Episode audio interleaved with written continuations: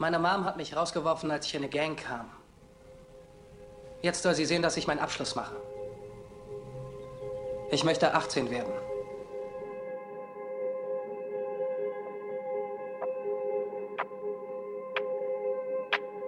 Kann ich was aus meinem Tagebuch vorlesen? Das wäre toll. Wer ist das? Oh Mann, der Typ ist schon seit einem Jahr bei uns, du Idiot. Wie heißt er? Keine Ahnung. Dieser Sommer war der schlimmste Sommer in meinem kurzen 14-jährigen Leben. Es fing alles mit einem Anruf an. Meine Mutter hat geweint und gebettelt. Sie hat um mehr Zeit gebeten. So als würde sie um ihren letzten Atemzug ringen. Sie hat mich so fest wie sie konnte in den Arm genommen und geweint. Ihre Tränen schlugen auf meinem Hemd wie Kugeln ein. Wir sollten aus der Wohnung fliegen. Sie hat sich bei mir entschuldigt. Ich dachte, ich habe kein Zuhause mehr. Ich hätte mir zu Weihnachten was nicht so Teures wünschen sollen. Am Morgen, als wir raus mussten, wurde ich durch ein lautes Klopfen an der Tür geweckt. Es war der Sheriff.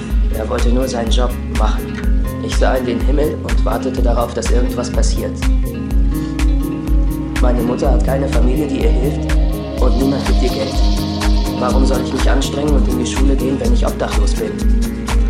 Der Bus hält direkt vor der Schule. Ich glaube, ich muss mich übergeben. Ich trage Klamotten vom letzten Jahr. Ich habe alte Schuhe und keine neue Frisur. Ich dachte, ich werde ausgelacht. Stattdessen begrüßen mich ein paar Freunde aus dem Englischkurs letztes Jahr. Und da fällt es mir ein, dass Mrs. Gruell, meine verrückte Englischlehrerin aus dem letzten Schuljahr, der einzige Mensch ist, der mir Hoffnung gegeben hat.